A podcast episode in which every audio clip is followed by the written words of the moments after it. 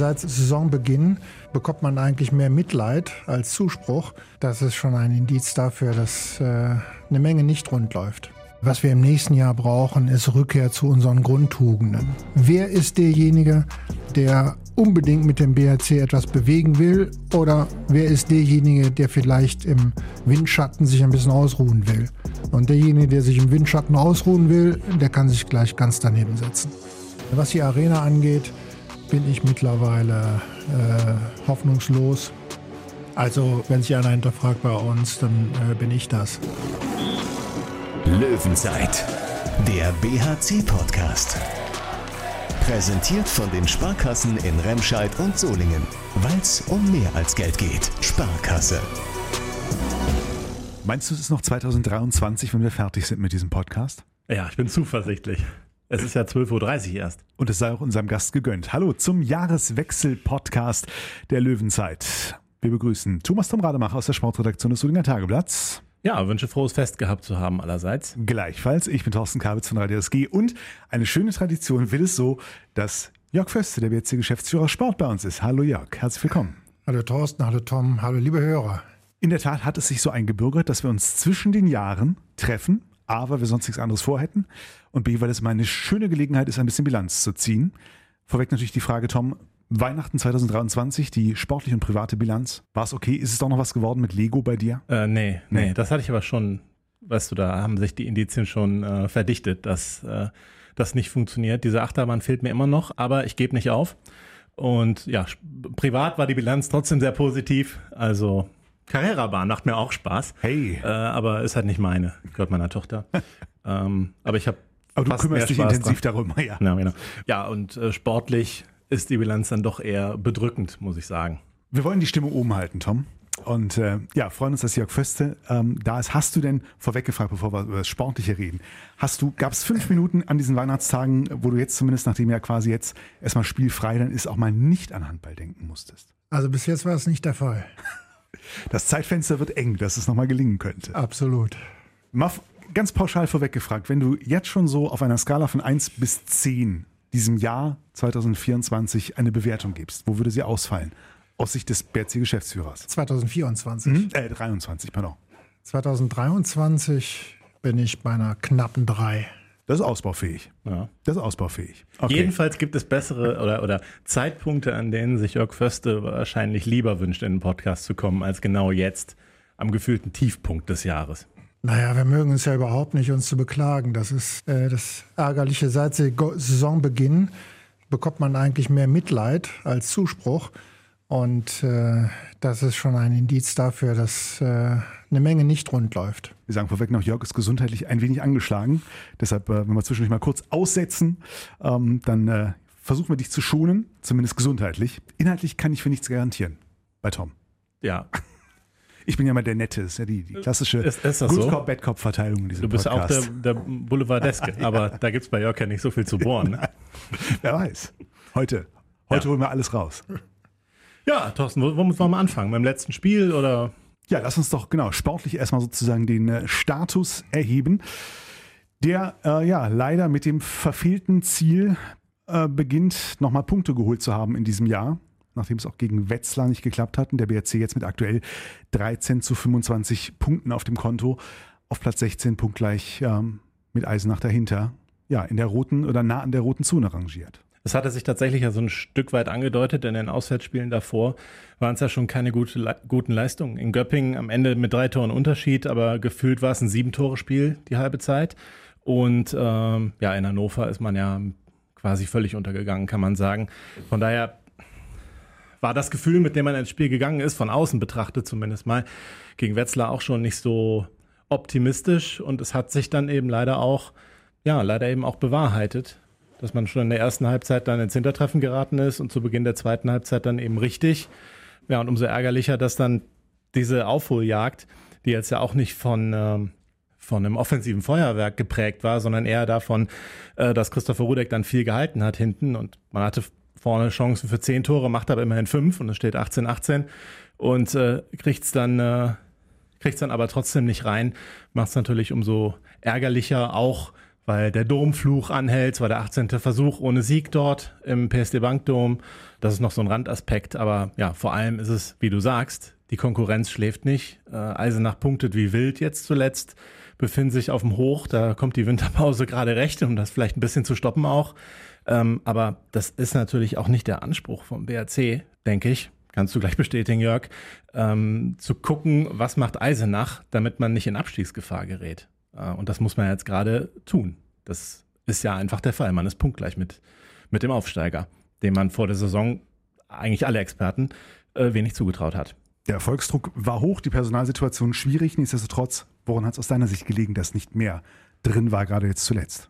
Also zunächst einmal ähm, war mir vor der Spielzeit schon die Euphorie ein bisschen zu groß, auch im Spielerkreis. Ähm, ich kann mich gut daran entsinnen, äh, dass ähm, wir als Prognose für die neue Spielzeit äh, gefragt worden sind, wo soll es denn landen? Und äh, die meisten waren dann nah bei Europa, sprich Platz 6, 7. Äh, und ich hatte schon im Vorfeld der Spielzeit gesagt, äh, eine Saison in der Handball-Bundesliga besteht darin, zunächst einmal Punkte gegen den Abstieg zu sammeln. Und dann aus dieser äh, äh, möglichen Komfortzone und vielleicht auch einer gewissen Euphoriewelle äh, mehr draus zu machen.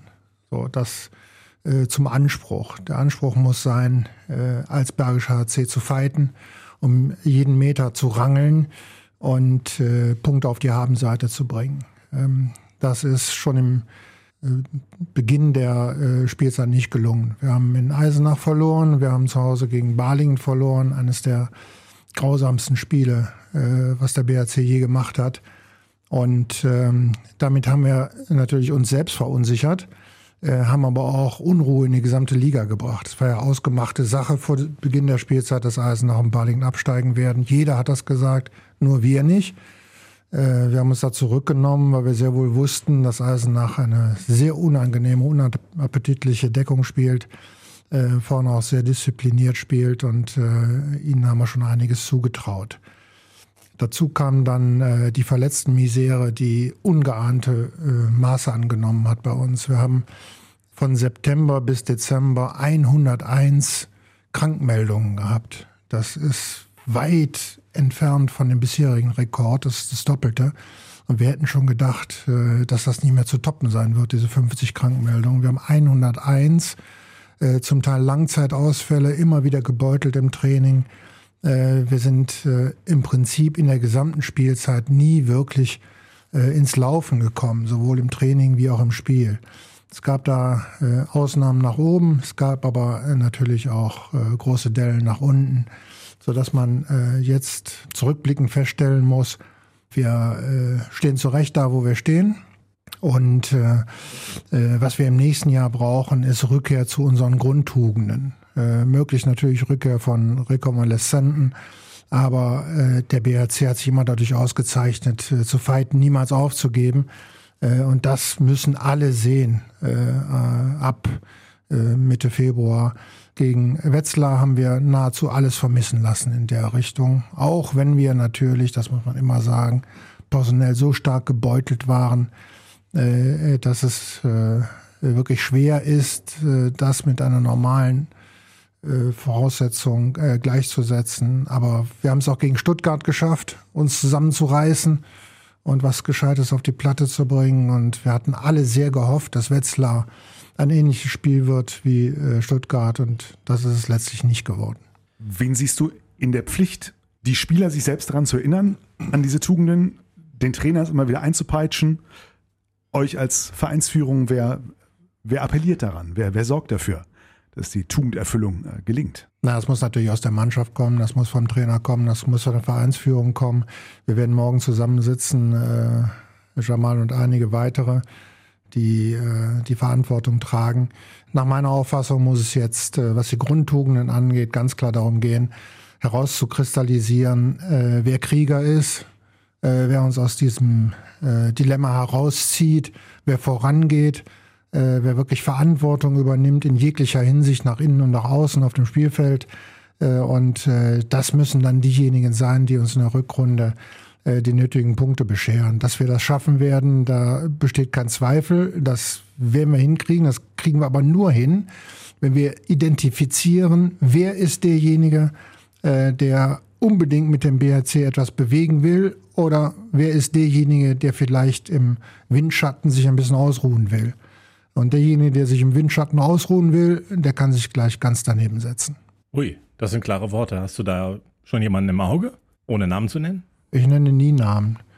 Äh, wir haben allerdings äh, in den letzten drei, vier, fünf Wochen zu oft Leistungen von zu vielen Spielern gehabt, äh, die den eigenen Ansprüchen nicht im geringsten entsprochen haben. Und ich will da auch nicht falsch verstanden werden. Ich meine da nie Einzelne, sondern man kann fünf, sechs Spieler nennen, die nicht an ihre Qualitäten herangekommen sind. Und das müssen wir dringend ändern. Jetzt ist es ja so, dass mir aufgefallen ist, wenn ich so auf die ganze Hinrunde jetzt mal gucke, dass eben die, die Basis des BRC, die starke Abwehr, die über Jahre das Fundament für den Erfolg war, wenn es offensiv nicht lief, hatte man immer noch die Deckung in der Hinterhand, die einen ja dann auch oft in Positionen gebracht hat, Spiele dann doch noch zu gewinnen, doch noch zu drehen, weil das halt ja das Brot und Butter sozusagen war vom BRC. Das vermisse ich total. Und ähm, jetzt die Frage, liegt das wirklich nur am Personal, was da eben fehlt? Denn das fehlt ja, das äh, ähm, ist ja nicht wegzudiskutieren. Ja, wenn wir die klassische 6-0 nehmen, dann äh, haben wir immer davon profitiert, dass wir es zur, zur, Mitte schieben konnten und die Mitte war dicht. Das ist in diesem Jahr nicht der Fall. Tom Kara fehlt uns an allen Ecken und Enden. Äh, und als wir dann äh, Aaron Sesing so weit hatten, dass er in die Rolle geschlüpft ist, sehr viel schneller als wir dachten, das ist eine sehr erfreuliche Entwicklung, hat es auch ihn erwischt. Und ich hatte äh, ganz spontan, nicht ohne Grund gesagt, das ist äh, Worst Case. Äh, nicht nur für Aaron selbst, sondern äh, auch für den BHC, äh, weil wir genau in der Deckungsmitte äh, jetzt im Prinzip äh, mit äh, Fred, der auch permanent angeschlagen ist, und mit Lukas, der auch nicht immer im Vollbesitz seiner Kräfte ist, exakt noch zwei Spieler hatten. Und damit machst du kein Bundesligaspiel rund. Das ist äh, äh, tatsächlich so. Da geht es nur um Kraftakte, da geht es nur um, um Basteln, äh, da geht es nur um überraschende Verschiebungen zu 5-1 oder 3-2-1. Das haben wir ja alles gemacht. Äh, aber diese stabile 6-0, die uns immer ausgezeichnet hat, äh, die können wir allein wegen der Ausfälle nicht stellen.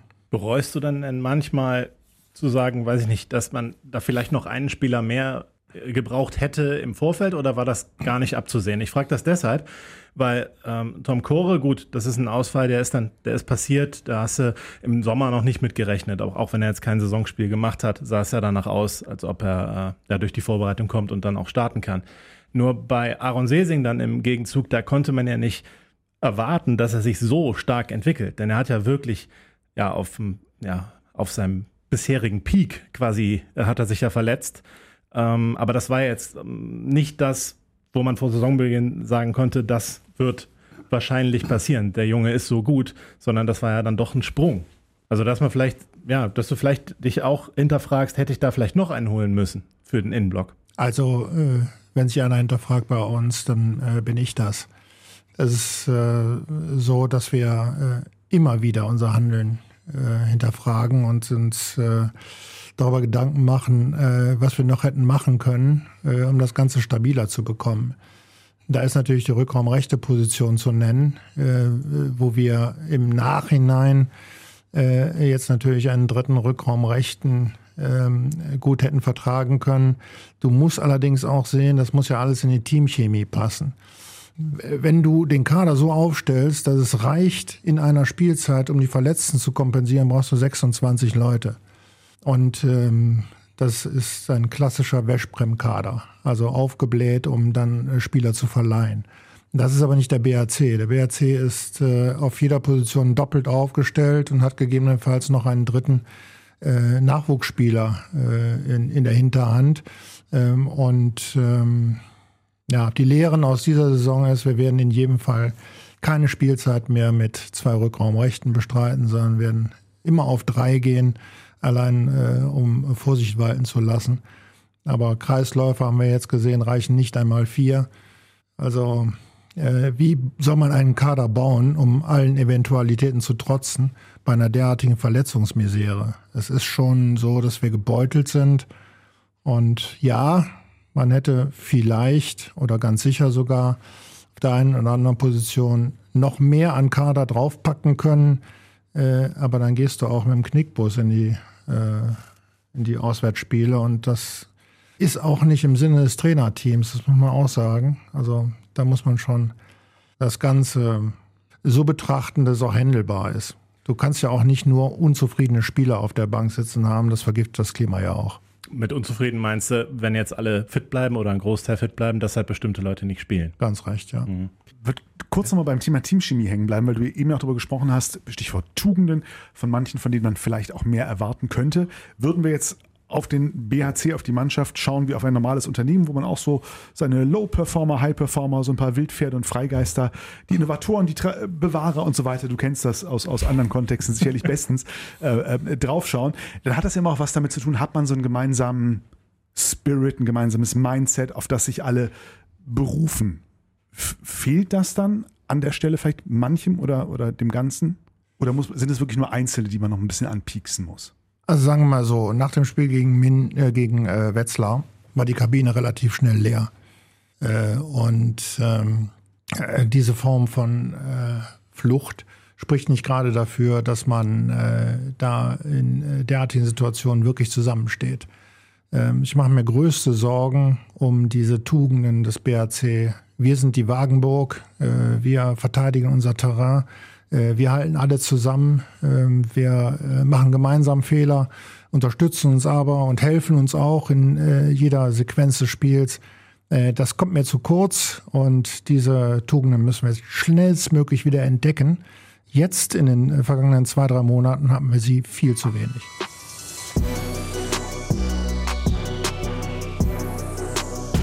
Zu wenig auch an Personal. Das hast du eben schon angesprochen. Und wir haben ja auch zwischen den Tagen, ähm, unter anderem bei Tom und an anderer Stelle lesen können, ähm, ja, dass über Verstärkung nachgedacht wird. Stichwort Kreisläuferposition ist da gefallen. Wie ist der aktuelle Stand? Äh, die Drähte äh, glühen. Äh, momentan kann ich allerdings nicht sehen, dass wir äh, nah an einer Verpflichtung sind. Äh, es ist halt kompliziert, alles ist umkämpft, keiner gibt ab. Äh, und ähm, wir suchen momentan europaweit. Und dann kam auch zusätzlich die Geschichte auf das Canton Mahé, ich hoffe, ich spreche es richtig aus. Aktueller Olympiasieger, Weltmeister war er auch schon, also wirklich ein Superstar des Handballs, äh, dessen Vertrag in Westbrem ausläuft im Sommer, dass der dann zum BRC wechselt. Mal völlig die ähm, Situation ausgeklammert, jetzt Kampf um Klassenerhalt, ähm, wenn man jetzt die Liga hält. Das wäre ja eine wirklich spektakulärer Transfer. Kannst du dazu irgendwas sagen, ob daran was, ob da was dran ist? Weil es haben natürlich jetzt verschiedene Gerüchte, Plattformen äh, schon behauptet, dass es fix ist. Ja, also ich kann so viel dazu sagen, dass wir zurzeit mit sehr, sehr vielen Spielern sprechen. Nicht nur aufgrund der aktuellen Situation, sondern auch natürlich äh, aufgrund unserer Zukunftsplanung. Und ähm, Kanter gehört dazu. Passt er denn eigentlich ins BHC-Konzept? Weil es ist ja jetzt nicht der Spieler, der in der, in der, ja, in der Deckung viel reißt. Es ist ja eigentlich ein Offensivkünstler, kann man sagen. Das stimmt. Das ist daher auch äh, jetzt nicht die erste Priorität, äh, die wir benötigen. Wenn man allerdings einen Spieler wie Kanter äh, für sich gewinnen könnte, äh, wäre das natürlich eine großartige Sache und man muss auch alles tun, um das äh, zu realisieren. Aber ich sage das auch an der Stelle, davon sind wir momentan weit entfernt. Wir sind in losen Gesprächen, wie mit vielen anderen Spielern auch, äh, und versuchen natürlich das Bestmögliche an Kaderstruktur für den Bergischen RC hinzustellen. Ein Gerücht, das sich ja, andersrum bestätigt hat, leider aus Sicht äh, vieler BRC-Fans, ähm, war das über den Wechsel von äh, Tim Toni Notdurf, der dann zu den Rhein-Neckar-Löwen abwandert. Ja, auch das gehört zum Profigeschäft dazu. Ähm, nichtsdestotrotz hatte ich schon auch so in den Interviews drumherum das Gefühl, es hat dich schon auch getroffen, oder? Ähm, ja, es war mir zu kurz. Ähm, das hat mir nicht gefallen. Äh, es ist so, dass im Zeitpunkt der Entscheidung von Toni es ja so war, dass er gerade mal 35 Spiele für uns gemacht hatte. Und äh, dafür legt man sich natürlich nicht so sehr ins Zeug für eine derartige kurze Vertragslaufzeit. Also äh, ich hatte mir sehr erhofft, dass er zumindest die drei Jahre voll macht bei uns. Äh, das ist nicht geschehen.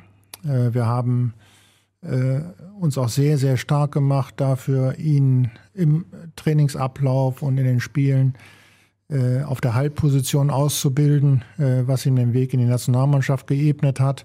Äh, auch das äh, darf man nicht verkennen. Das ist auch eine Qualität dieses Clubs, äh, die Entwicklung von Spielern. Und deswegen war mir das zu kurz und deswegen hat mir das auch nicht gefallen. wenngleich die Gründe da manchmal ja in durchaus nebligen Bereichen zu sehen sind, dass das näher an seiner Heimat ist, Mannheim als das Bergische Land äh, ist klar, dass seine Freundin in Freiburg studiert und das auch eine Ecke weg ist, ist auch klar. Dass das dann eine Rolle spielt, das sieht man am Beispiel äh, von Quentin auch, der ja nicht auf die Idee käme, zum Bergischen HC zu kommen, wenn es nicht direkt in seiner ursprünglichen Heimat ist und vor allen Dingen auch der Heimat seiner Frau. Also äh, das spielt halt eine Rolle. Ja, da sind es nicht nur die sportlichen Dinge und die entwicklungstechnischen Dinge, sondern auch eben solche sogenannten äh, Soft Skills, die da eine Rolle spielen. Und man muss sie akzeptieren in dem Geschäft, auch wenn es mir in dem Fall, das ist richtig erkannt, Thorsten, wirklich schwer gefallen ist. Jetzt ist es ja so, dass ähm, die Vertragslaufzeit steht ja so grob immer fest, aber es ist dann ja auch oft so, dass es eben Verträge gibt, beidseitig. Also seitens des Vereins, seitens des Spielers ist mit noch mehr Fluktuation zu rechnen. Denn ähm, wie du schon sagst, die Kabine ist leer, dann das spricht jetzt nicht dafür, dass alle so zusammenstehen. Das birgt ja auch die Gefahr für solche, ähm, ja, für solche Entscheidungen, dass man sagt, ach komm, da gehe ich lieber weg, jetzt mal so ganz salopp daher gesagt. Ist, ähm, Steht da noch mehr im Raum?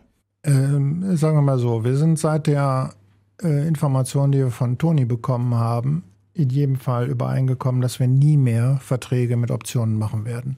Ähm, das liegt vor allen Dingen daran, dass äh, neben der Planungssicherheit du doppelte Arbeit hast. Also muss immer wieder nachhaken, äh, so ist der 31.12. jetzt da, ist der 30.11. jetzt da, ist der 15.1. jetzt da, darauf muss man achten. Äh, man muss dann im Prinzip schon zweigleisig planen, wenn man nicht weiß, ob der Spieler noch zur Verfügung steht. Äh, auf der anderen Seite kann natürlich auch der Club Optionen ziehen. Ähm, das äh, steht dann auf dem anderen Blatt.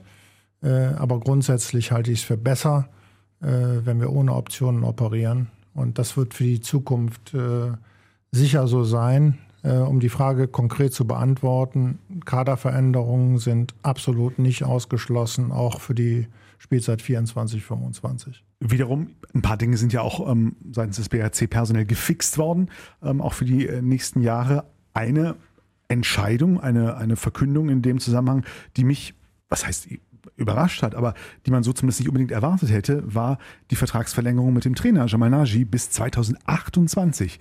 Das ist ja schon ein sehr klares Wort. Also an sich kann man daran nichts finden, aber warum war es euch auch wichtig, gleich so, oder war es ihm wichtig, gleich so lang? Das ist ja wirklich, fünf Jahre ist ja wirklich eine gefühlte Ewigkeit im, im Profisport. Also die, äh, äh die Initiative ging vom Club aus. Äh, und zwar aus einem ganz lapidaren Grund. Äh, wir haben festgestellt, äh, dass es nicht so sonderlich viele gute Trainer in Deutschland gibt. Punkt eins. Und Punkt zwei, dass sich äh, für Jamal immer mehr interessiert haben. Ähm, und als das dann überhand nahm, ähm, haben wir halt Nägel mit Köpfen gemacht. Jamal dürfte einer der umwormsten Trainer überhaupt in Deutschland sein. Äh, und äh, deswegen haben wir gut daran getan, ihn zu binden. Ähm, die Glückwunsch-SMS, die ich bekommen habe zuhauf äh, nach der Verkündung, äh, sprechen auch Bände. Das sieht man in Handball Deutschland genauso, wie wir es eingeschätzt haben. Wir sind glücklich, dass wir ihn so lange haben. Du weißt aber natürlich trotzdem nicht, was in fünf Jahren passiert, innerhalb der fünf Jahre. Hat so ein Vertrag dann auch Optionen? Nein, keine. Hm. Also du siehst da gar kein, kein, kein Risiko drin in dieser Entscheidung. Richtig, ganz im Gegenteil. Mhm. Ich sehe Gewissheit. Und äh, in den nächsten fünf Jahren wird man uns diesen Trainer nicht abspenstig machen können. Naja, das ist die eine Seite. Ne? Das stimmt. Hast du jemals an etwas festgeglaubt, Tom? Oh, jetzt wird es interessant. Jetzt wird es interessant. Äh, Tom. An was fest geglaubt? Mhm.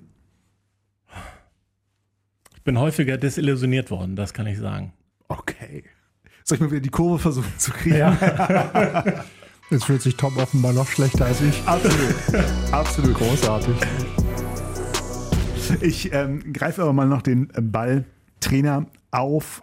Jamal Naji hat ja jetzt nicht nur eine stetig wachsende und auf äh, lange Sicht geplante Verbindung zum Bergischen HC, sondern ja auch eine Historie, unter anderem bei Bayer Dormagen. Jetzt habt ihr just ähm, um ähm, die Feiertage rum ja auch bekannt gegeben, dass die Kooperation mit Bayer Dormagen intensiviert werden soll oder ja auf, auf wirklich mehrere Säulen gestellt werden soll. Vielleicht nochmal ganz allgemein erklärt für die, die es vielleicht jetzt auch so zwischen, zwischen den Feiertagen nicht ganz äh, mitbekommen haben. A, was ist der Hintergrund und B, wie soll das konkret aussehen?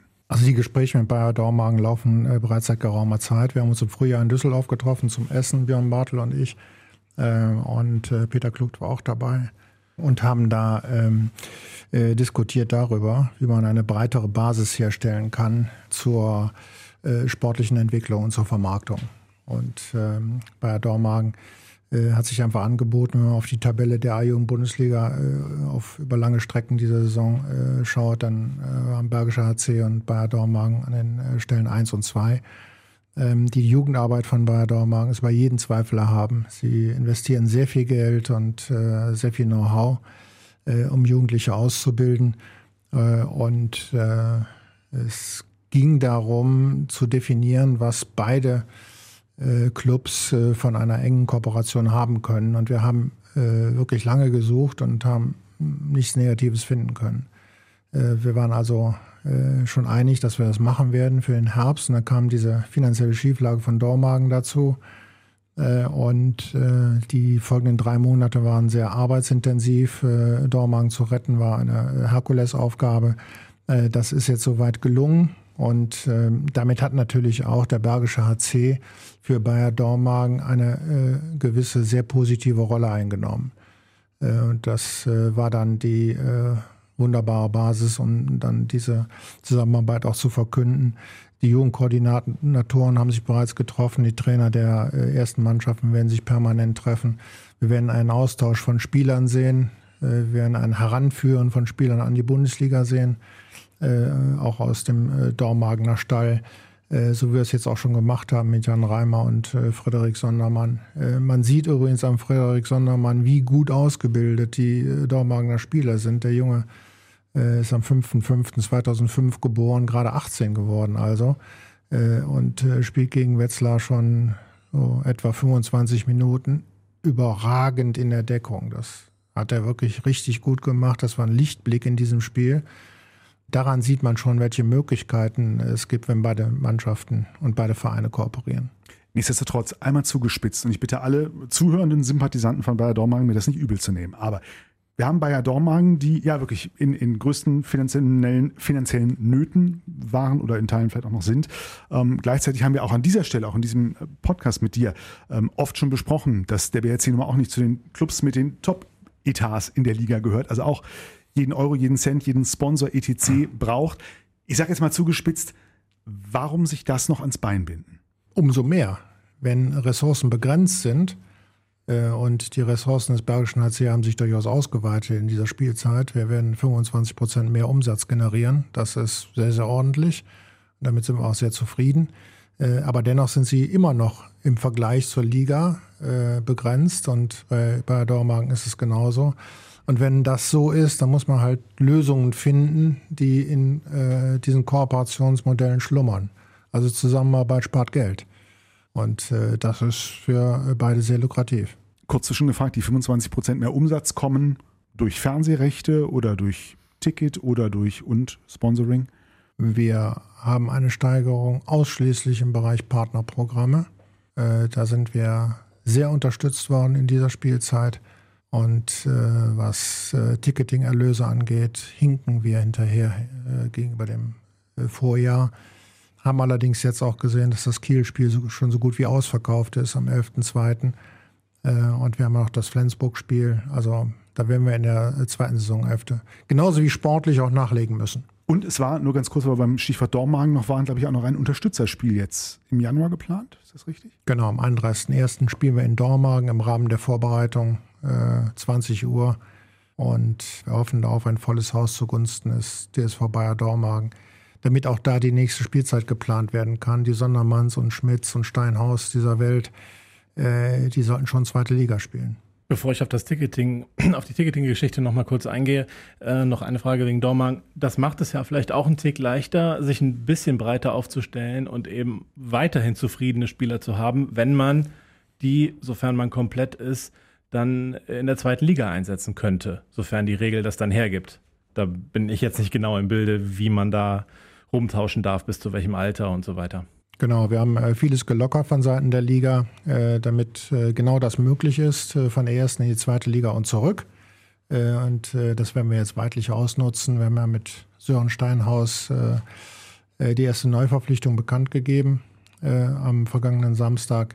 Das ist so ein Spieler, U21 Weltmeister, der in der zweiten Liga Spielpraxis sammeln kann, der jetzt schon zu den Leistungsträgern dort zählt und äh, das ist natürlich wunderbar, wenn man ihn dann in der zweiten Liga mit Spielpraxis ausstatten kann, äh, sodass er dann irgendwann mal in der ersten Liga angreifen kann. Nur er ist dann noch so ein Fall, er spielt ja wirklich die Saison, nächste Saison noch fest in Dormagen und kann nicht hin und her wechseln, wie es die Clubs gerade brauchen. So ist es jetzt geplant, ja. Hm, ja. Weil wir auch ein Überangebot an Rechtshändern haben im, beim Bergischen HC. Ja, aber du weißt ja nie, was passiert. Dann verletzen sich zwei und schon hast du die Situation, wie du sie jetzt am Kreis hast. Ja, ja.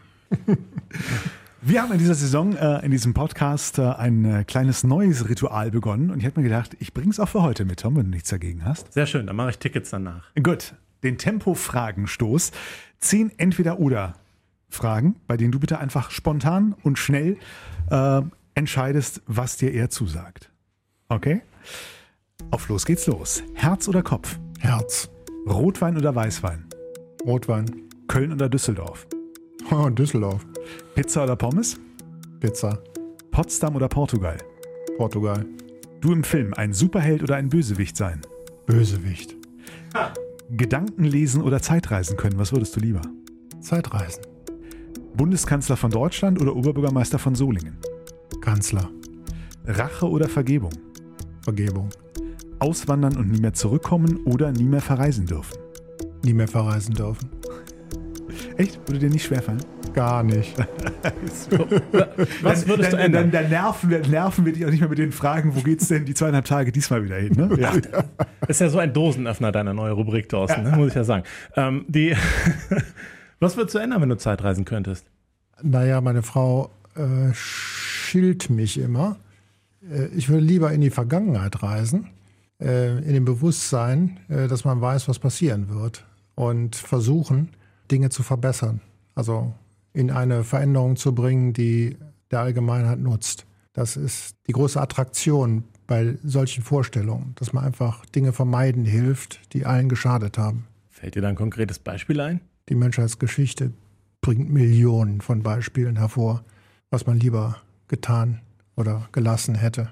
Aber du willst ja lieber ein Bösewicht in einem Superheldenfilm sein. Warum das? Weil es ein Film ist. Also die Rolle reizt dich. Ja. Ich, ich kann diese dunkle Seele, äh, dunkle Seite meiner Seele viel zu selten ausspielen, offensichtlich. Zöpkes Mahlzeit ist mal einmal im Jahr, ja. Ähm, über das Thema ähm, über das Thema äh, Reisen haben wir gerade schon so ein bisschen ge ge geschmunzelt, aber in der Tat, du hast ja eingangs auch schon gesagt, seit Weihnachten war noch nie Zeit. Ähm, ihr habt diese Frage standardmäßig, habe ich allen Spielern schon gestellt, bin mir nicht sicher, ob ich sie dir schon mal gestellt habe. Wenn du tatsächlich mal die fünf Minuten findest, ohne Handball zu sein, mit was, was kann dich runterbringen, wegbringen? Womit beschäftigst du dich, wenn du ganz für dich sein möchtest? Mit Musik. Welche Musik? Äh, überwiegend klassische Musik tatsächlich. Also das ist etwas, was äh, äh ich sehr zu schätzen weiß. Wenn es einmal ruhig und besinnlich wird, äh, dann bietet klassische Musik einfach den perfekten Rahmen. Hast du einen bevorzugten Komponisten? Oder? Ja, Bach. Mhm. Aber dann ganz Bach für ist dich, einfach oder? der Meister der klassischen Musik. Und äh, ja, Stimmung darf es natürlich auch gerne mal Mozart sein. Aber es gibt so viele unfassbare Meisterwerke in der klassischen Musik. Das ist unausschöpflich. Es ist äh, großartig, wenn man sich da mal verlieren darf. Verlierst du dich dann allein oder bist du auch Konzertgänger oder sitzt du dann mit deinem High-Definition-Kopfhörer daheim und genießt einfach? Ja, daheim schon. Mhm. Ja, auch mit meiner Frau sehr gerne. Wir hören sehr viel klassische Musik. Aber auch modernere Sachen, oder? Nicht nur Klassik. Nicht nur. Auch äh, der Popkultur sind wir nicht abhold. Du hast doch auch die ein oder andere goldene Schallplatte, meine ich, ne? Ja, ja, das stimmt. Ist auch eine Das- gewisse Sammelleidenschaft. Ja, es ist aus meiner Zeit, als ich äh, einmal Oldie Nights äh, organisiert habe. Das ist irgendwie in einem meiner früheren Leben. Äh, und äh, da hat sich das ergeben. Von wem hast du goldene Schallplatten? Das wusste ich ja noch. Ich war total beeindruckt, als ich das gesehen habe. Bei einem Umtrunk, den es ja schon lange nicht mehr gibt für die Presse. Lange, lange. Ja, ich habe verstanden. Ähm, aber Beatles mit Yesterday oder so, das hat mich völlig beeindruckt. Stimmt, ne? Ja, das stimmt. Respekt.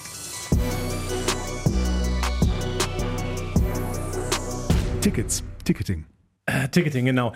Du hattest äh, letztens ähm, mit mir gegenüber im Gespräch auch äh, für eine, für eine ST-Geschichte ins Spiel gebracht, was mich ein bisschen gewundert hat, ehrlich gesagt. Also, dass es von deiner Seite eben kommt, dass äh, äh, du bzw. ihr, der BRC, mit den Ticketing-Einnahmen nicht zufrieden ist. Und du meintest, da würde man jetzt auch in die Analyse gehen. Ist die schon äh, abgeschlossen oder hast du da schon eine Idee, was man anders macht, außer, außer bessere Gegner zu haben, um wieder mehr Leute in die Halle zu locken?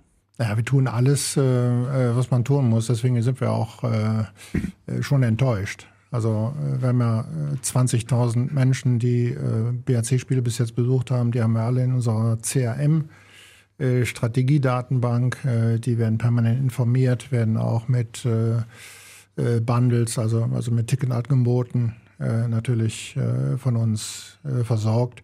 Ähm, und mir ist das jetzt ein bisschen zu wenig, muss ich sagen. Also es ist auf der einen Seite so, dass die 2000, die immer da sind, wirklich euphorisch sind und am BAC hängen. Und das ist natürlich unsere Basis. Und wir sind sehr, sehr glücklich, dass es diese Menschen gibt, die uns zum Teil ja auch äh, zu den Auswärtsspielen begleiten. Die, die Unterstützung ist äh, hervorragend. Und gerade dann, wenn es läuft, ist ja da die Euphorie auch mit Händen greifbar. Es sollten aber rein aus äh, wirtschaftlichen Gesichtspunkten einfach mehr sein. Und die knapp 4000, die jetzt äh, gegen Wetzlar da waren, äh, das ist auch zu wenig, das muss man auch sagen. Das ist für ein äh, Weihnachtsspiel zu wenig. Äh, und ja, es ist nur Wetzlar, könnte man sagen, aber äh, so respektlos bin ich nicht. Das ist ein wichtiges Spiel für den Bergischen AC gewesen.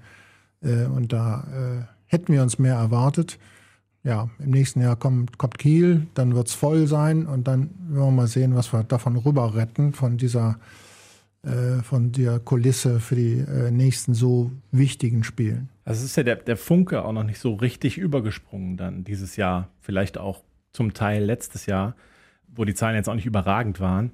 Eigentlich nach Corona der, der Funke noch nicht richtig übergesprungen, äh, finde ich, dass, dass er dieses, so, jetzt vermeiden wir mit aller Kraft den, äh, den, den, den, den Abstieg oder sowas. Ne? So, so einen Gedanken muss der jetzt irgendwie in die Köpfe pflanzen. Ne? Ja, genau, das muss kommen. Richtig. Also jeder muss wissen, es kommt auf jeden Einzelnen an. Äh, und äh, wenn wir die Klasse halten wollen, schaffen wir es nur gemeinsam. Ähm, für mich war der Druck übrigens gegen Wetzlar von den Rängen durchaus äh, spürbar. Äh, gerade dann, als wir äh, gut gestartet sind und äh, dann die Aufholjagd gestartet äh, haben. Äh, da, da war schon ordentlich äh, Lärm in der Bude. Äh, in Wuppertal ist das sowieso so. Äh, ich meine, die Spiele sind natürlich auch atemberaubend und spektakulär spannend, die wir da absolviert haben. Äh, die beiden Buzzerbeater äh, nur mal an der Spitze genannt, aber wir haben äh, fast jedes Spiel da knapp gespielt. Äh, Und es ist halt eine unfassbar enge Saison. Wir haben in dieser Saison 37 Spiele bis jetzt, äh, die mit plus minus einem Tor ausgegangen sind. Das ist weit mehr als äh, sonst. Der Bergische HC war sechsmal vertreten in dieser Auflistung. Dreimal ähm, haben wir gepunktet, dreimal haben wir nicht gepunktet. Und gerade die Spiele, wo wir nicht gepunktet haben, dieses Wahnsinnsspiel da in Eisenach, dieses unfassbare Horrorspiel gegen Barling, das tut heute noch weh. Das hast du so im Detail nachgehalten? Persönlich oder kann man das irgendwo nachgucken mit den, was hast du gesagt, 36, 37 Spiele? Das sind 37, ja. Mich interessiert das einfach, Äh, äh, um es auch deutlich zu machen, wie eng das alles beieinander liegt. Man, man kann natürlich immer schwafeln, es liegt eng beieinander, aber wenn man den Beleg dafür hat, bei 37 plus minus 1 Spielen, äh, ist das ja nicht nur Indiz, sondern Beweis. Definitiv. Aber Auch der Blick auf die Tabelle zeigt es natürlich. Ne? Also glaubst du, der, der Blick wäre etwas geschönter auf die Situation vom BHC, wenn Wetzlar und Barling die Rollen einnehmen würde, die man von ihnen erwartet hat? Naja, bei Barlingen äh, ist das im Rahmen der Erwartungen, würde ich sagen. Letztlich äh, hat Wetzlar vor drei Spieltagen. Ich meinte Eisenach. Ich meinte Eisenach. Wetzlar hat vor drei Spielen äh, auch noch äh, die gleiche Punktzahl gehabt wie der Bergische HC. Das darf man auch nicht vergessen. Es kann also schnell gehen in dieser Liga. Äh, dazu muss man aber punkten. Und ich wiederhole mich, darum geht's. Ab äh, Februar in jedem einzelnen Spiel, jedes Spiel als Endspiel zu äh, betrachten und in jedem Spiel alles zu geben, äh, um das Punktekonto zu verbessern. Das muss die Aufgabe sein, auch gegen Kiel. Da nochmal eben eingehakt sportlich, wenn du sagst, also was ja jetzt so rüberkommt, ist, die Mannschaft gibt nicht immer alles. Ne? Das kann man ja schon so festhalten als, als Aussage von dir. Woran siehst du das am allerdeutlichsten? Auch am Rückzug, der einfach nicht stimmt oft? Naja, also der, der Rückzug wird oftmals limitiert durch äh, unsere Wechsel. Gut ist natürlich, wenn man möglichst wenig wechseln muss. Und äh, dass unsere Wechsel äh, in dieser Halbserie nicht so sonderlich gut geklappt haben, äh, das ist kein, es ist ein offen, offenes Geheimnis. Also damit sind wir nicht zufrieden. Wir müssen sehen, dass wir äh, weniger wechseln, dass wir äh, äh, dann auch geordneter in den Rückzug kommen. Das ist richtig. Das ist zum Teil zu wenig gewesen. Was ich aber besonders moniere in diesem, in dieser Halbserie ist die mangelnde Verantwortung für die Abschlüsse. Wenn ich das sehe, dass wir gegen Wetzlar 14 äh, 6-Meter-Bälle äh, nicht verwandeln, dann muss man eigentlich auch gar nicht mehr weitere Dinge suchen in einem derartigen Spiel. Äh, dann hat man den Grund für die Niederlage. Und äh, man hat bis dahin ja auch äh, äh, diese Dinge gut rausgespielt. Also freie Bälle von sechs Metern äh, sind Produkt einer gescheiten Kooperation vorher. Und ja, 14 ist einfach unfassbar viel. Ich hatte das ja schon beim Göppingen-Spiel gesagt. Wir haben in Göppingen in den letzten 15 Minuten begonnen, unsere Torchancen zu verwerten. Dann konnte man schnell sehen, äh, wie das Spiel komplett kippte. Und das machen wir einfach schlecht. Wir haben eine schlechte Verantwortung für unseren Abschluss. Äh, und das ist das, was wir vor allen Dingen in den Griff kriegen müssen. Da müssen wir konsequent sein, da müssen wir äh, den Deckel drauf machen, da, müssen wir äh, einfach mit allem, was wir haben, in den Abschluss gehen. Und das müssen wir dringend verbessern. Man kann ja nicht sagen, jetzt wirft den Ball nochmal ins Tor. Also was, was ist denn das, was dann da wirklich fehlt? Dann ist es wirklich die, ähm, dass man gar dass man schon im, im, Rückzug ist oder gedanklich schon das Tor gemacht hat, bevor man wirft? Oder was ist da aus deiner Sicht das Problem eigentlich dabei, warum man den Ball nicht reinmacht? Bei Fred zum Beispiel gegen Wetzlar hat ja vier äh, komplett freie verworfen. Da ist es einfach die körperliche Konstitution. Das haben wir auch gesehen. Der also. ist nach 20 Minuten dann runter, dann, den muss man aus der Wertung nehmen. Bei sowas, äh, wenn man halbwegs fair bleiben will. Ähm, äh, das ist eine. Aber gegen Wetzlar zum Beispiel hat hinter mir ein äh, Zuschauer geschrien, der hält ja gar nichts in Richtung Klimke. Wir werfen den nur an. Und damit hat er recht. Wir haben den Mann angeworfen. Und das kann ja nicht die Idee sein. Ist ein Stück weit Verunsicherung, ne? Weil, also absichtlich wird den ja keiner abwerfen. Ist eine Frage der Konsequenz. Also, will man dieses Tor unbedingt? Ja, nein. Ich hatte gedacht, man will die Tore. Sollte man meinen. Mhm. Theorie-Praxis-Check. 2000 hast du gesagt, sind die Basis, äh, die den äh, BRC auch immer stärken. Heißt aber andersrum ja auch in der Konsequenz, weil vor der Saison ging es ja auch bei der Frage, du sprachst eben von Wuppertal, Düsseldorf, ETC. Ganz nüchtern, Tom, dass die Klingenhalle nicht mehr im Set ist, spielt offensichtlich keine Rolle bei dieser Frage, oder? Jetzt bei weil die, die 2000 wären ja da, genau. Ja, gut, Klingenhalle äh, war natürlich auch letztes Jahr, als dann da ja noch zur Hälfte gespielt worden ist, auch nur einmal ausverkauft, meine ich. Gegen Gummersbach war es. 2,5, 2,6, sowas in der Richtung. Äh, und sonst hatte man da eben auch etwas über 2000, also so diese typische Zahl. Ähm, also was die schiere Anzahl äh, betrifft, wahrscheinlich nicht. Man kann natürlich immer ähm, argumentieren, jetzt bezogen auf das Wetzlar-Spiel, obwohl ich die Stimmung tatsächlich jetzt im Dom auch ähm, überraschend gut fand, muss ich sagen. Es kommt nicht immer so gut rüber im Dom. Kann man natürlich argumentieren, so ein Do-or-Die-Spiel in der Klingenhalle ist nochmal was anderes. Vielleicht auch dann eben für Wetzlar in der Wirkung. Wer weiß, wie es dann läuft, wenn, wenn gerade das 18-18 fällt. Ich meine, das ist halt ein ganz anderes Spiel. Ne? Ähm, ich als Solinger bedauere das natürlich weiterhin, dass nicht in der Klingenhalle gespielt wird. weil es halt eine gewisse Einzigartigkeit hat. Und was die Einzigartigkeit bedeuten kann, sieht man auch bei Wetzlar. Die holen ja auch viele Punkte aufgrund ihrer Halle. Natürlich keine guten Voraussetzungen im heutigen Profisport, so eine Halle zu haben, aber sie bringt dir Punkte. Ich glaube, das, das kann man schon sagen. Ja. Das naja, man muss auch sagen, Wetzlar hat die Halle die wir nicht haben. Ich habe, ich, wenn ich mich immer verspreche mit Wetzlar Eisenach, dann liegt es irgendwie an meinem Alter. Ich meine Eisenach. Ah, so. Ich meine Eisenach. Die Halle ist, äh, also Wetzlar hat eine sehr gute Halle. Ne?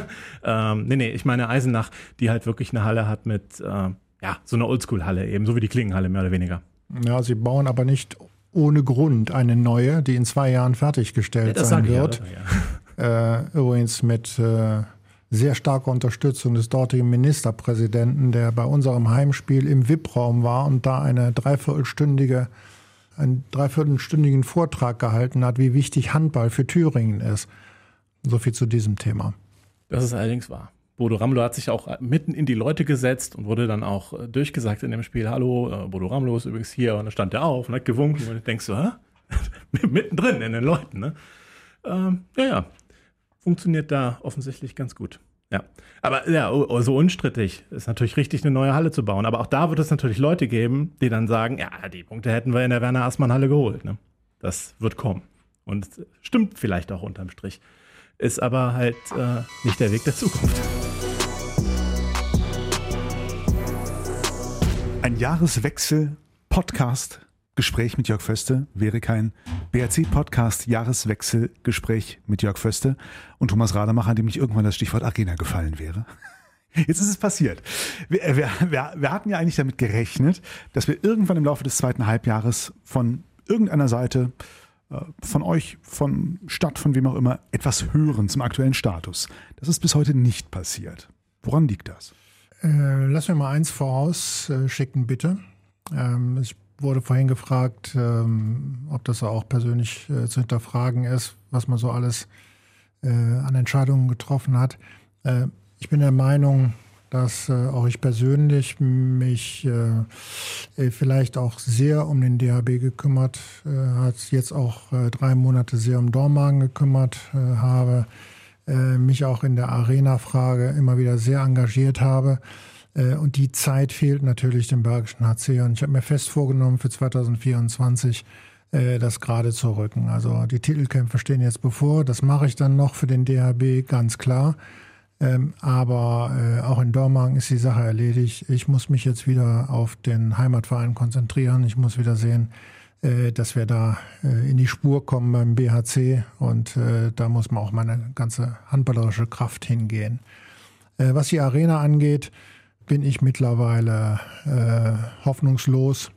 Äh, wir haben äh, ja im Oktober 2021 aus, den, äh, aus dem äh, Mund oder aus den Mündern der beiden Oberbürgermeister Wuppertals und Solingen gehört. Das ist jetzt über zwei Jahre her, dass die Arena jetzt doch in Solingen äh, geplant wird und dort umgesetzt werden soll und Wuppertal sich da zurücknimmt.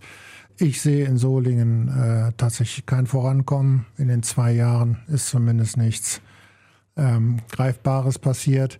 Ähm, Wuppertal äh, äh, zieht sich darauf zurück, äh, dass ja Solingen am Ruder ist und äh, dieses Ruder wird äh, halbherzig betätigt. So sehe ich das jedenfalls. Äh, am 16. Januar soll es wohl nochmal zu einem äh, äh, Treffen kommen. Da spielen wir nur gerade gegen Frankreich. Da werde ich also nicht dabei sein können. Ein äh, Treffen der möglichen Investoren. aber wie gesagt, ich, meine Hoffnung ist sehr gering, dass wir das in Solingen hinbekommen. Äh, und äh, meine Hoffnung äh, ist dann eher größer, dass sich, wenn Wuppertal sich der Sache annimmt, da etwas Gedeihliches nach vorne gebracht wird. Vielleicht im Rahmen auch der Buga 2031. Aber wie gesagt, ich bin zurzeit nicht sehr optimistisch. Aber ein Treffen möglicher Investoren heißt, es gibt zumindest noch mögliche Investoren, die grundsätzlich nicht grund komplett den Spaß an dem Thema verloren haben. Ja, es ist eine Handvoll von äh, honorigen Geschäftsleuten, äh, die sich äh, zum Thema gemacht haben, äh, gegebenenfalls ähm, äh, Dinge äh, nach vorne zu treiben im Bereich Liegenschaften, im Bereich Infrastruktur. und auch in dem Segment Sport. Das ist ein Segment davon. Die Arena nur wiederum ist ein Untersegment. Äh, aber äh, in den Treffen, die jetzt ein Jahr wären, äh, ist es auch zu nichts Greifbarem bisher gekommen. Also meine Hoffnung ist gering. Klare Ansage. Also wenn, wenn, wenn Investoren jetzt sagen würden, okay, wir geben das Geld, ähm, dann müsste es ja eigentlich funktionieren. Also warum tun sie es aus deiner Perspektive nicht? Weil die Stadt nicht unterstützt oder was ist das Hauptproblem an der Geschichte? Naja, ich kann ja nur die Ergebnisse äh, bewerten. Äh, das habe ich jetzt hiermit auch auskömmlich getan. Äh, nicht umsonst äh, ist die Kommunikation ähm, bei der Stadtentwicklungsgesellschaft und beim Urbürgermeister der Stadt Solingen, das respektiere ich äh, nach wie vor. Die äh, Ergebnisse sind aber nicht auszumachen bisher. Nichtsdestotrotz, wir haben eben über, über das Thema Identifikation gesprochen, über stolze Wagenburgen. Wir haben eben das Thema äh, aus, aus Eisenach und Co. gehabt. Das heißt, es geht jetzt erstmal mit dem Dreiklang weiter. Man kann jetzt schon auch sagen, ne, dieses Thema eine, eine Festung, eine Burg auch baulich für sich zu haben, kann ja schon auch was sehr Identitätsstiftendes sein. Ja, genau das muss ja das Ziel sein. Äh, dafür kämpfen wir ja als Bergischer HC seit zehn Jahren. Wir dürfen aber auch ähm, äh, gemäß John Lennon äh, das, was äh, Leben ist das, was gerade passiert, während du die Zukunft planst. Also wir müssen auch die, äh, die Gegenwart im Kopf haben. Das meinte ich damit. Wir müssen uns jetzt darauf konzentrieren, was wir in dieser äh, Spielzeit noch erreichen können. Und das ist der Klassenverbleib und dem muss alles untergeordnet werden. Und ich kann mich da tatsächlich auch nicht tagelang wieder mit irgendwelchen dubiosen Planungen auseinandersetzen, die sich gegebenenfalls dann sowieso im Winde verlieren. Also wir müssen jetzt konkret arbeiten und das ist das, was uns im ersten Jahr bevorste Halbjahr bevorsteht. Arena Doppelpunkt Let it be. um ein anderes. Es ist halt viel Lärm um nichts die ganze Zeit. Hm. Am Ende, unterm Strich. Ne? Immer diese Journalisten diesen Lärm machen. Ja, also nur die Journalisten schuld, ist klar. Was mich aber tatsächlich, und wir haben, glaube ich, an dieser Stelle noch nie drüber gesprochen, ähm, interessiert, was auch so deinen Alltag ähm, betrifft. Du bist ja nun mal äh, hier jetzt als Geschäftsführer Sport des Bergischen HC, du bist auch erster Vorsitzender des Bergischen HC e.V., der nicht nur eine Profiabteilung, sondern auch eine Junioren-, eine Damenabteilung äh, hat. Wie viel Zeit nimmt das so? Also wie viel, wie viel Prozent einer Woche beschäftigst du dich zum Beispiel mit der Frauenabteilung des Bergischen HC? Ähm, wenig. Das liegt vor allen Dingen daran, dass wir, und das muss man vom Bergischen HC jetzt mal positiv sagen, neben all dem Kritischen, was wir jetzt verloren haben, äh, wir haben ein äh, sehr gut funktionierendes Organigramm. Äh, wir haben äh, Verantwortlichkeiten definiert äh, und wir vertrauen einander. Und nur so ist diese Vielzahl an Arbeit auch zu gewährleisten und zu bewerkstelligen, weil an jeder Stelle jemand sitzt, der ein Handwerk versteht. Und das macht mir die Sache nun wiederum äh, sehr einfach. Ich werde gefragt, äh, bisweilen äh, nach dem einen oder anderen, äh, darf dann meine Meinung dazu abgeben. Äh, aber bei uns geschieht nichts oder per Mufti, sondern immer im Team. Und äh, das macht die Organisation grundsätzlich auch so schlagkräftig. Mhm. Grundsätzlich ja, auch wenn auch die Ergebnisse jetzt im Männerbereich sowohl äh, bei der ersten wie auch bei der zweiten Mannschaft nicht stimmen. Äh, bei den Frauen stimmen sie. Die Entwicklung ist sehr positiv.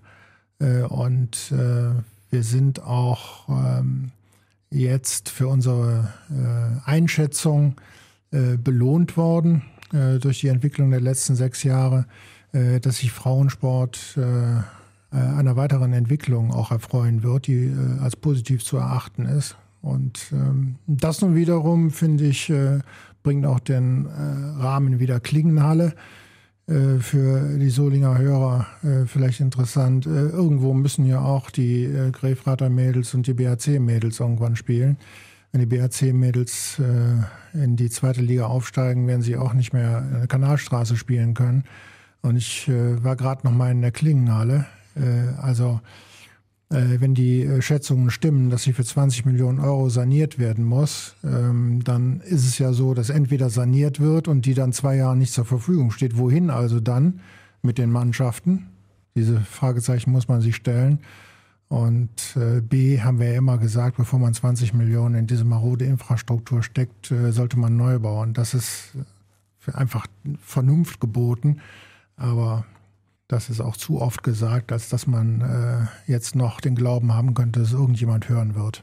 Aber in der Tat haben ja auch, ähm, deshalb einfach mal auch an der Stelle ähm, über den Frauenbereich gesprochen, der ja auch Schlagzeilen hat aufhorchen lassen, unter anderem auch durch die äh, kommende Verpflichtung von Kerstin Reckenthaler, die vom HSV zum BRC dann äh, im nächsten Jahr wechselt. Ähm, ganz kurz gefragt, was habt ihr vor? Also was, was ist das Ziel? Wo, wo soll es hingehen? Was sind die nächsten Schritte, die ihr ähm, mit der Damenmannschaft äh, gehen wollt? Also größer gedacht ist es so, dass äh, im Deutschen Handballbund äh, Bundestagsbeschlüsse vorliegen, wonach äh, der Frauensport erheblich gefördert wird in den nächsten zehn Jahren äh, mit äh, ordentlichen Millionenbeiträgen. Äh, und ähm, da will der Bergische HC nicht außen vor stehen. Also, dass man jetzt auf den Verein gemünzt. und ich denke, dass alle, die professionell Frauensport betreiben. Und das ist nur die erste Liga in Deutschland, da machen wir uns nichts vor. Äh, das sind also äh, zwölf bis 14 Clubs, äh, die das von sich sagen können, dass die auch profitieren werden von all den Maßnahmen, die jetzt nach und nach umgesetzt werden. Ähm, die Idee beim Bergischen HC ist, irgendwann zu den 12 bis 14 zu gehören, die in der ersten Liga spielen äh, und äh, dort die Entwicklung dann weiterzutreiben. Im Frauensport ist es ja so, dass man im Handball bei weitem nicht die finanziellen Mittel benötigt wie bei den äh, Männern. Äh, da kommt man mit äh, kleinen Summen sehr weit und diese Chance wollen wir jetzt ergreifen. Da ist ja die, die Perspektive ist ja gar nicht so unglaublich weit weg, mit beiden Mannschaften in der ersten Bundesliga zu spielen. Ne? Das ist ja wahrscheinlich auch aus deiner Sicht ein charmanter, äh, charmanter Gedanke. Absolut, das ist ein Ziel der das äh, auch entschieden verfolgt wird. Und dann mal vielleicht sogar, weiß ich ja nicht, äh, was da mit der Klingenhalle ist, das ähm, müssen wir mal abwarten. Aber könnte man dann sogar so einen Nachmittag machen, 17 Uhr spielen die Frauen, 19.30 Uhr die Männer in der, in der Unihalle oder sowas in dieser Art? Ja, das könnte man machen. Äh, ich möchte aber nochmal in dem Kontext darauf hinweisen, äh, wie irritierend es mal wieder ist, dass man gar nichts hört von einer Ertüchtigung der Klingenhalle. Also irgendeine Halle wird man in dieser Stadt ja brauchen. Ja, allerdings. Aber es ist tatsächlich Thema im Sportausschuss. Da ja. Kann, da, sei dir versichert, dass es zumindest Thema ist. Ja. Gut, aber das, äh, also die Frage ist ja berechtigt. Was wäre, gesetzt den Fall, man saniert, ertüchtigt, gibt es mit euch, mit den Vereinen irgendwelche Gespräche, Szenarien, wohin dann, wer was? Nein. Äh, nein, überhaupt nicht. Äh, ich stelle mir nur die Frage, wenn saniert wird, dann würde ich schätzen, wird das zwei Jahre dauern. Mhm. Und dann steht zwei Jahre die einzige Halle in äh, Solingen nicht zur Verfügung.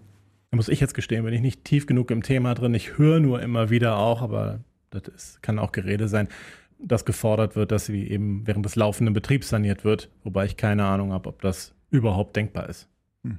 Kannst, weißt du wahrscheinlich auch nicht. Oder es, kannst du es ausschließen. Es ist schwer vorstellbar.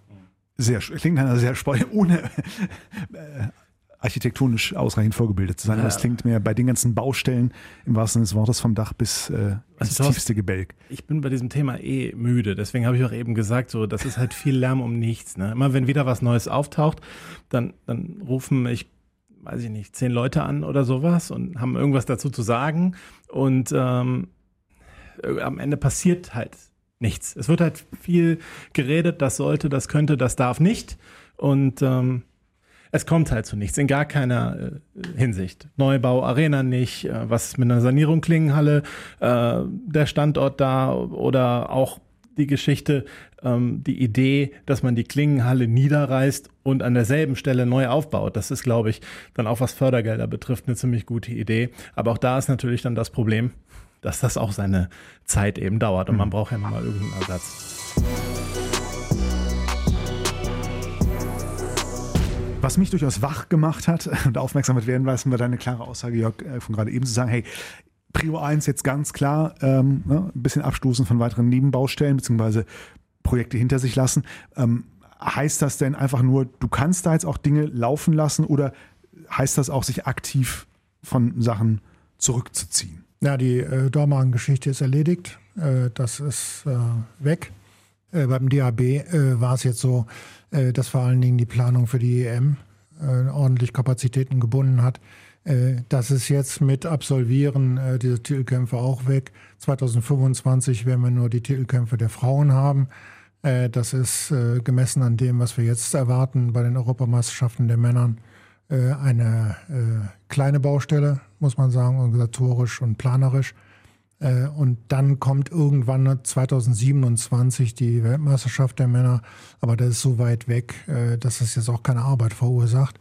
Also ich kann mich jetzt wieder um den BHC äh, viel, viel intensiver kümmern als in den vergangenen Monaten. Kannst du dich denn angesichts der BHC-Situation, die ja jetzt halt unangenehm gerade ist, ähm, trotzdem auf die EM freuen, die Manua dann eben ist und da dann ja auch vielleicht auch mit ein bisschen Genuss die Spiele gucken?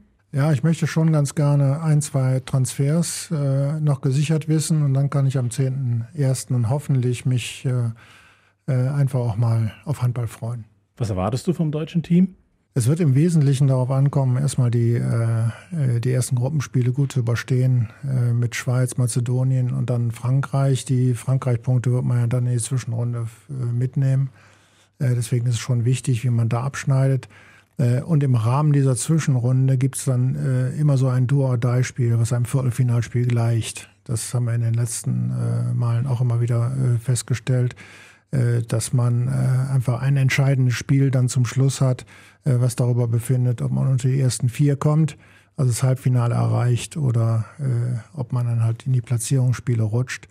Äh, und ich kann mir gut vorstellen, dass das äh, so ein klassischer Gegner ist, der mit Deutschland immer wieder auf Augenhöhe agiert hat, wie Spanien, wie Norwegen oder wie Island. Und bist du ein bisschen enttäuscht, dass kein BRCer dabei ist? Also beim deutschen Team jetzt? Nein, gar nicht. Nicht, hättest du nicht Lukas Stutzke dann doch gesehen? Na, ich weiß ja, wie es läuft. Äh, ich war ja schon bei zwei Titelkämpfen hautnah dabei. Äh, wir sind mit 18 äh, Mann gestartet und zum Schluss standen wir bei zum Teil 35 Eingesetzten. Das war natürlich Ausnahmesituation während Corona, aber auch im letzten, beim letzten Mal haben wir nachnominiert und damit rechne ich jetzt auch. Also es wird Ausfälle geben, da wird nachnominiert. Und da sind natürlich Toni und äh, äh, Lukas äh, gehören zu den ersten Anwärtern. Frage an unseren journalistischen Handballexperten in der Runde. Was erwartest du denn, Tom? Ja, ich habe jetzt hörte ja schon, dass du dich auch an anderer Stelle schon äh, berufen äh, dazu geäußert hast. Da werden einfach irgendwelche Zitate aus dem Zusammenhang gerissen und da gespielt. Ähm, nee, äh, was heißt berufen? Ich wurde reingeloggt mit, du musst mal was zum BRC sagen und dann stellt er mir Fragen zur Nationalmannschaft. So, äh, nur so am Kurz, Rande. um die anderen mitzunehmen. es, wir, wir, reden äh, ja, ähm, über Sascha Staat und seinen Podcast. Kreis ab, genau. Genau, da ja. bist du in der aktuellen Folge auch zu hören. Äh, Exakt. Mit Expertise ja. in Sachen EM. Äh, ja, und da kann man ja nicht jetzt sagen, also da ist ja nicht dieselbe Expertise wie beim BRC gegeben. Ähm, und ja, ich habe äh, da gesagt, dass jetzt meine äh, ich, das, ich habe jetzt nicht die absoluten Top-Erwartungen an das Team, was äh, zwei Gründe hat. Das, äh, nee, eigentlich nur einen Grund. Ähm, ohne, ohne da jetzt eine Wertung vorzunehmen, äh, es ist halt einfach schade, dass in so einem Heimturnier, dass man nicht wirklich das beste Team auf die Platte kriegt. Da sind halt dann so Spieler wie Hendrik Pekler oder Patrick Wienzek, die wären ja am Kreis weiterhin gesetzt, äh, wenn sie denn zur Verfügung stehen würden. Jetzt ist äh, na, Patrick Winzek super konsequent, sagt, nee, Nationalmannschaft macht er nicht mehr. Bei Hendrik Pekeler weiß ich nicht so genau, wie es da jetzt gelaufen ist, aber er, er macht ja auch schon, spielt ja auch schon länger nicht in Nationalmannschaften. Das ist halt einfach schade für Fans, finde ich, dass man nicht das absolute Spitzenteam an den Start kriegt. Ja, und deswegen habe ich jetzt nicht die, die Erwartung, äh, dass Deutschland jetzt da äh, Europameister wird. Aber es ist ja schon so, bei so, einer, bei so einem Heimturnier hat man schon viel gesehen. Die Euphorie denke ich, wird da sein. Wenn man startet vor 50.000 Zuschauern in Düsseldorf in der Merkur Spielarena heißt sie, glaube ich. Mhm. Ähm, da, da, weiß man nie, was passiert. Dann wachsen die Spieler über sich hinaus, sie sind in aller Munde, ne? alle sprechen über Handball. Da ist schon was möglich. Ich würde es auch nicht ausschließen, das, aber es würde mich überraschen, sagen wir es so. Und wer an dieser Euphorie teilhaben möchte, erlaube mir an der Stelle kurz äh, den Hinweis. Dieser Eröffnungsspieltag am 10. Januar in Düsseldorf mit Frankreich gegen Nordmazedonien und Deutschland gegen die Schweiz danach ist offiziell schon seit Wochen, Monaten ausverkauft. Auf radiosg.de wird es allerdings, gibt es allerdings aktuell zwei Karten dafür zu gewinnen, die Walbusch, äh, Fashion-Partner des DHB, National Supplier der Handball-EM, freundlich zur Verfügung gestellt hat. Werbeblock Ende. Grandios. Ich trage nichts von Walbusch heute. So, sind wir fast durch? Möchtest du was tippen? Wir können jetzt das nächste Spiel gegen Bayer Dormagen tippen, aber nein, was, was wäre denn dein, dein EM-Tipp? Wissen wir überhaupt, wo, äh, gegen wen der BRC spielt? Also das Rhein-Neckar-Löwenspiel ist ja technisch vor dem Kiel-Spiel angesetzt, aber es hat momentan keinen Termin. Ist das sicher, dass es erst nach dem äh, Kiel-Spiel Ja. stattfindet? Ja, ja, Rhein-Neckar-Löwen haben keine Halle. Okay. Das bedeutet, wir spielen gegen die Rhein-Neckar-Löwen voraussichtlich erst im Mai. Dann müsste man das Kiel-Spiel tippen. Aber bevor wir das tun, äh, könnte man noch ganz kurz mal über äh, Dein sprechen, der neue Rechteinhaber, der jetzt eben die Spiele überträgt. Wie siehst du denn den Start dieser Plattform? Komplett wie erwartet. Ähm, zunächst einmal äh, die äh, Zuschauerzahlen sind äh, höher als bei Sky. Äh, das zeigt ganz klar, dass äh, Handball eine sehr große Gefolgschaft hat, die auch sehr treu ist. Äh, damit ist Dein sehr zufrieden. Äh, wir haben äh, technische äh, Schwierigkeiten zu Beginn gesehen. Das ist äh, auch nicht anders zu erwarten bei einer Neuzusammenstellung eines Teams.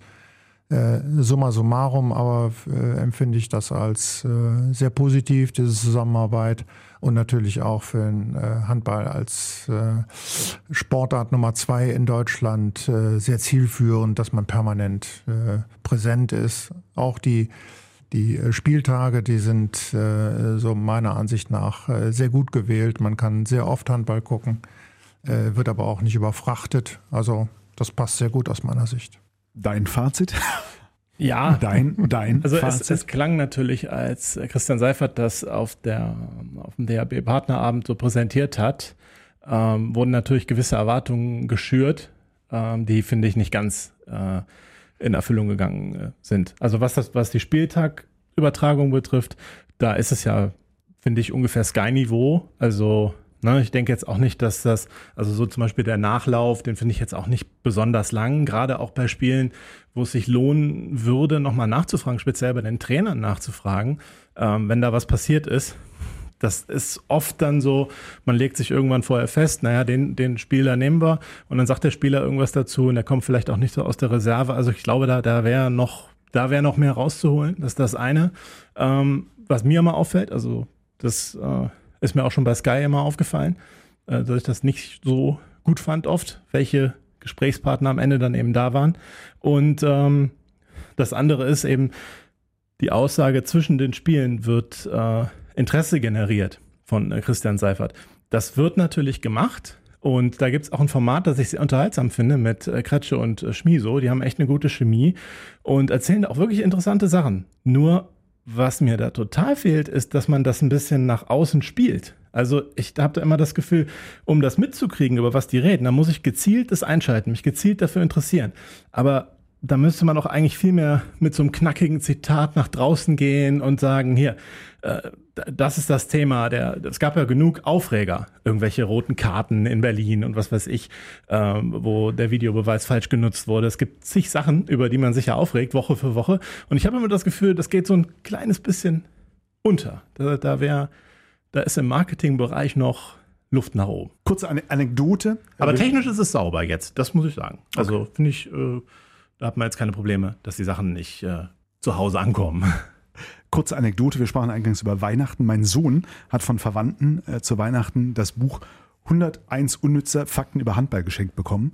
Er hat es mir direkt rübergeschoben. Ich bin aber noch nicht zum Lesen gekommen. Aber ich werde mir bis äh, zum Restart äh, nach der, nach der äh, EM-Pause äh, das reinziehen, Tom, damit ich hier auch so ein bisschen glänzen kann mit unnützem Handballwissen. Ja, da bin ich sehr Ein bisschen, gespannt. bisschen mit dir leicht ziehen. Wirklich. Bisschen mit dir leicht ziehen kann.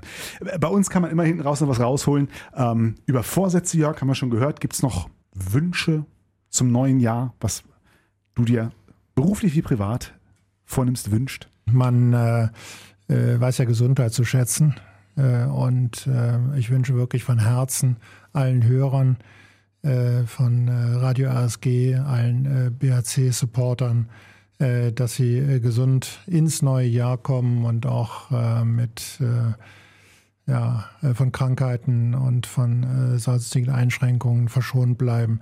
Äh, das ist mein äh, großer Wunsch und das wäre schön, wenn wir alle in einem Jahr hier wieder sitzen würden und äh, wir wären weiterhin Bestandteil der ersten Handball-Bundesliga. Das ist auch mein sportlicher Wunsch, ja. Genau. Ja. Um auch was für deine Gesundheit zu tun, Jörg, ähm, der du die letzten anderthalb Stunden jetzt sehr wacker durchgehalten hast, wo man wirklich sagen muss, äh, du bist wirklich angeschlagen und äh, hättest es eigentlich verdient, nicht hier mit uns stehen zu müssen. Das hast du sehr wacker getan. Das hat mir große Freude bereitet. Das war unser Beitrag zur Genesung. Mehr, mehr geht von uns jetzt auch nicht für dieses Jahr. Ich hoffe, er meint das ernst. Bestimmt. Tom, von dir noch was letzte Worte 2023? Ja, es wird besser. es wird besser. Ja, vielleicht auch die Schlussworte. In diesem Sinne, lieber Jörg, danke dir sehr fürs Kommen.